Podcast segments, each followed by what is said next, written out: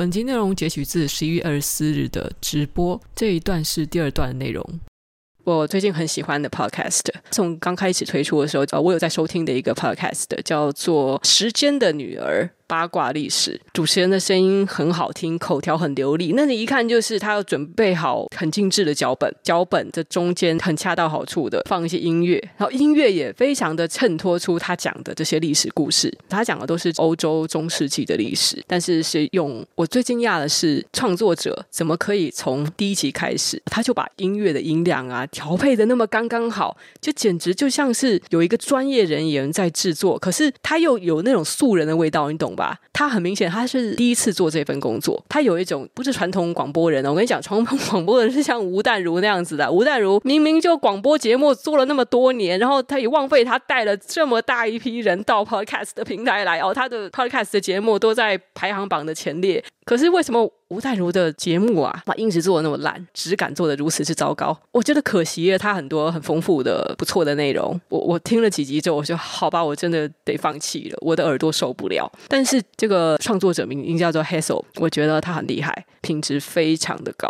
然后他上个月居然爬到了排行榜第一名，而我觉得这很惊讶。为什么？他不是在讲像股癌那样子的财经知识，讲大家发大财啊、赚大钱的主题，他是在讲很硬的历史题材，居然可以爬到全台湾第一名。这种东西，这种主题，YouTube 有可能发生吗？不可能嘛。所以我觉得很感动，因为 Podcast 听众，我觉得是相对来说，他们比较愿意吸收深度资讯的人。你看他的节目，动辄是半小时到甚至一个小时以上，所以所有人他们会把不说集中精神啦，就是大家会边做事边听，相对来讲，你其实是可以吸收一个很有深度的内容，不需要说像 YouTube 一样啊，又又是标题党，内容我还要控制在卡在八分钟到十分钟，因为可以赚更多的广告钱，然后或者中途我还要塞一大堆广告，卡死你们，我赚爆。它不是一个广告流量取向的媒体，所以他们会更用心的雕琢那个内容。那如果今天十分钟讲不够，我们就讲二十分钟；二十分钟讲不够，我们就讲半小时，甚至一个小时。反正听众很有耐心，听众都巴不得一集可以越长越好。因为如果是通勤的话，你看我们通勤最少半个小时嘛，那我就可以一天听个一集，坐车到公司或者是去上学的时候听个半集，回来再听个半集。而且何况一个礼拜这么多天的通勤时间，对我来讲，我每天都要做家事。大家如果年纪比较大的话，应该有这个体会，就是你想要解放自己的双手。解放自己的眼睛，那你会觉得能够收听光是声音的一个单一媒体真的是太好了，何必花很多个八分钟、八分钟在 YouTube 上面吸收一大堆根本看了也没有差的东西呢？我们为什么不解放自己的双眼，然后让耳朵去吸收一些有营养的、很有建设性的资讯？好，我还是在劝大家，如果没有听 Podcast 的话，给他一个机会。给这个媒体一个机会，然后你就会发现，YouTube 这个媒体它是一个相当浮躁。好啦。就是当你还有很多时间、很多青春可以挥霍的时候，你才会眷恋的一个媒体。我现在也真的已经没有在 YouTube 上花很多时间了，觉得大部分都是娱乐内容，大部分都是看了也没有差的内容，所以我会比较喜欢在 Podcast 上面找喜欢的作品。《时间的女儿》是我最近超级喜欢的一个 Podcast 的节目，它在 YouTube 是找不到的，所以你必须要到 Podcast 的平台去听。那你想要看是用 Apple Podcast、Spotify 还是 KKBox 还是 First Story，找一个啊你喜欢听，或是 Google。Podcast 也可以。如果你是用 Android 手机的话，就是 Google 的 App，它有一个 Podcast，就跟苹果的 Podcast 一样。你直接搜寻那个节目名称，你就可以订阅它。它可以背景播放，就戴上你的耳机啊，或者想在带小孩吃饭的时候，你就把它播放出来。也不可以说 YouTube 是没有料啦，不是都是完全是吸眼球啦。就比如说我今天在我的 IG 线动啊，上面有推一个 YouTuber，那我觉得这个 YouTuber 他如果出 Podcast 的话，我一定也会去追，就是李永乐。哦，李永乐我不是每一集都看啦，因为他内容真的是超级硬的。李永乐老师呃是中国的一个明星中学教师，他很厉害，北大清华毕业，好像有念到博士吧，超级聪明的一个人。他的影片就是拿一个黑板开始板书写写写写写，一镜到底，边写边说。比如说我们今天来讲区块链，他的题材都选得很有趣。如果说老高他同样是几百万的。浏览量。老高是一个说故事很有技巧的人，把一些胡说八道，其实你这辈子听过也没有差，但是你听了会觉得很爽，因为那个东西就是很有娱乐价值。但是有没有听没差。老高如果是那样子的内容的话，李永乐老师的东西，就是你听了会觉得好有趣，而且那些是 fact，是事实，是真实的资讯，是经过他不管是科学家还是他自己的整理也好，是千锤百炼的知识。但是他也没有老高那么知名啦。区块链这个知识很多 YouTuber 做过，呃老高做过，自习七七做过，但是呢，我真的推荐大家去看看李永乐怎么讲区块链。是不是讲得超级透彻？你看看他那个一镜到底的板书，你就知道那个完全是他内化的知识，节奏超级快，也没有跟你砍这个砍那个，他的每一句话都实打实，也不会讲一些那种天马行空的预测。哎，我认为这个怎么样啊？哎，我觉得这个未来的发展性怎么样啊？没有那些主观的东西，他就是讲客观的东西。总之，这是有一个超级喜欢的 YouTuber 啊、哦。哎，说到中国的 YouTuber 啊、大家有没有发现李子柒已经没有出片几个月了？大家知道发生什么事情吗？哦，我后来不小心点到新闻，才发现八卦消息。李子柒过去是堪称是中国当代第一网红，取代了 Papi 酱有一段时间了。哎，Papi 酱大家还有人记得吗？哦，Papi 酱以前也是很风光啊，一个广告拍了几亿，但是后来他的流量就慢慢的落到二线了。虽然他仍然是赚非常多的钱，但他已经不是第一网红了。李子柒在 YouTube 我记得是有超过几千万订阅吧，在中国的平台就不用讲了，那个订阅数更多。他从七月十四日起，各平台的频道全面停更，中间甚至有传出。李子柒与所属的 MCN 公司起冲突，有点类似经纪公司，但是不完全是。那主要就是靠他的流量在分润的这类型公司，差点要引来警察等等事情，让不少粉丝忧心不已。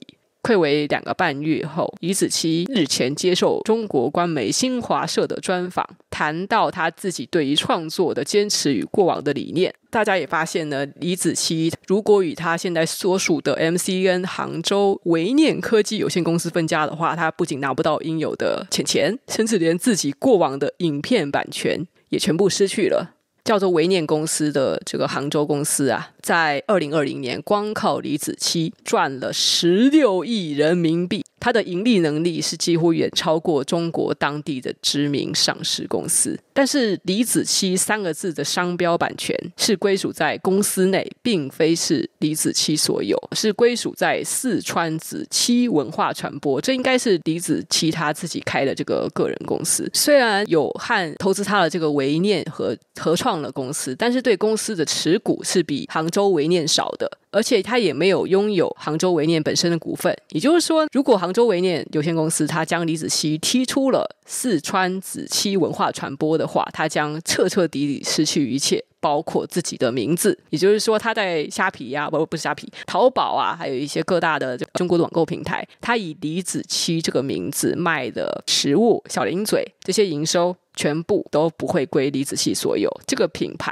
他的名字被杭州维念抢走了。那李子柒本人，他对于持有股权的这件事情，他曾经对外表示：“我何德何能？”认为，因为有杭州维念的发掘、规划、推广，甚至协助创办了 YouTube，才能让他如今在世界上拥有这么高的人气。他对此是相当感激的。只是呢，随着李子柒的爆红，杭州维念就开始大量的挂名李子柒的相关商品呢，在网络上贩售，谋取暴利，甚至将许多与李子柒无关的商品都挂上了李子柒的名字 IP 贩售。但是李子柒本人并不会取得利润。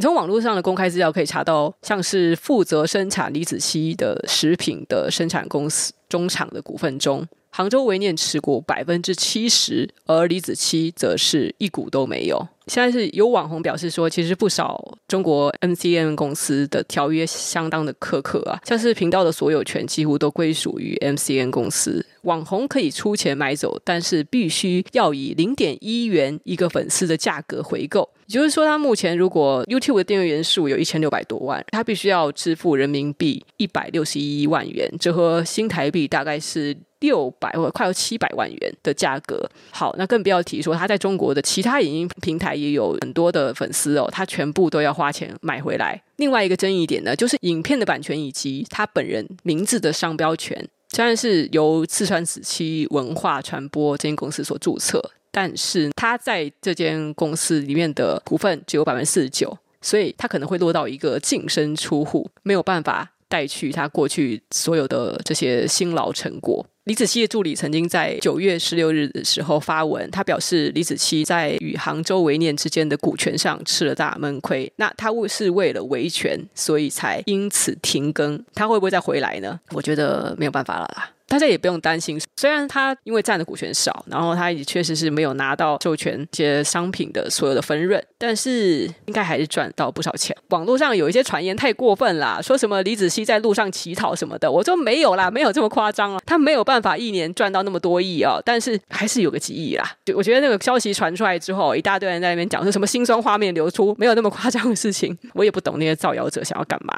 大家很喜欢看辛酸画面流出嘛，李子柒还是很有钱的，只是他。他真的吃了大闷亏，他本来可以。更更更更有钱，他应该要拿到的远比他现在有的多。那至于说他要不要再出江湖啊？首先，李子柒这个名字他没有办法拿回来，他必须要换一个名字。可是他换一个名字重新出道的话，第一是听众对他新名字买不买账？那我觉得这个差很多啊。除非像唐启阳老师哦，他当初从唐立奇改名叫唐启阳，但是为什么他可以顺利改过来呢？那是因为好歹他的脸书本专就没有改过地址啊。那你可以看看，有很多很大的频道频道主，如果他们今天改。一个名，要重新开一个小频道，粉丝会不会跟着过来订阅？然后再何况李子柒他脱离了那个团队之后，他有没有办法做出跟以前一样这么精致化？从摄影啊、脚本啊、分镜啊，所有的后置，甚至连那个砍柴啊、炒菜啊，都是有人在帮忙做的。就是每一个工序其实都是由他团队的其他成员帮忙他做，但是拍摄出来像是他一个人做的，而就是要经营这种感觉嘛。大家就是想看一个人一条龙从头做到尾的这种，哇，好强啊！到风景。景好美啊，这样子的一个有质感的哦，尤其是宣扬中国文化的这种风格的作品嘛。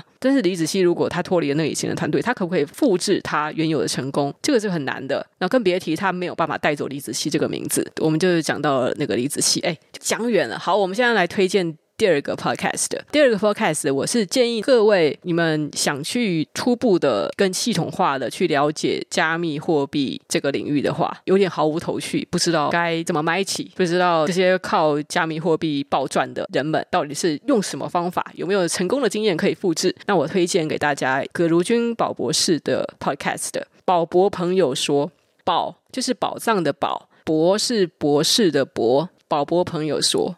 更新的比较少啦，更新的频率不像国外那么高啦。你就是从他以前的 podcast，然后一直听到现在，那个非常大量。我觉得你对整个加密货币市场会有一个很系统，甚至是我可以说相当深入的了解。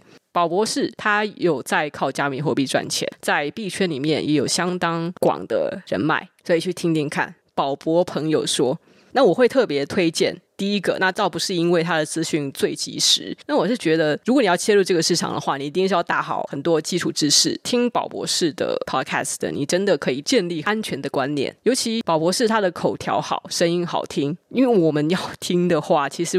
我发现了，我自己听 podcast 的话，我会先要求音效以及这个人说话的口条，我能不能够接受，然后我才会去要求内容。那有些人的内容很好啊，可是讲话声音实在太难听了，或是讲话快到声音都糊在一起，那我就会有点没有办法接受。已经听完了宝博士的内容，那你可以再去听 B 癌。这个有点好笑，股癌讲股票的，币癌是讲加密货币的。币癌这个节目也不错。币癌的好处是说呢，把一些主题性的，就比如说五个加密货币的迷思，类似像这样子的这种主题性的东西，而且它每集都非常短。但是币癌的缺点是它的口条口才没有宝博士那么好啊。如果你是年轻人，接受度比较高，它的资讯呢可能会比较接近那种急功近利的人会想要知道的内容。币癌也是相对来讲是比较年轻的主持人。所以我会觉得它的内容是符合年轻人口味的。关于加密货币投资，我先推荐这两个 podcast。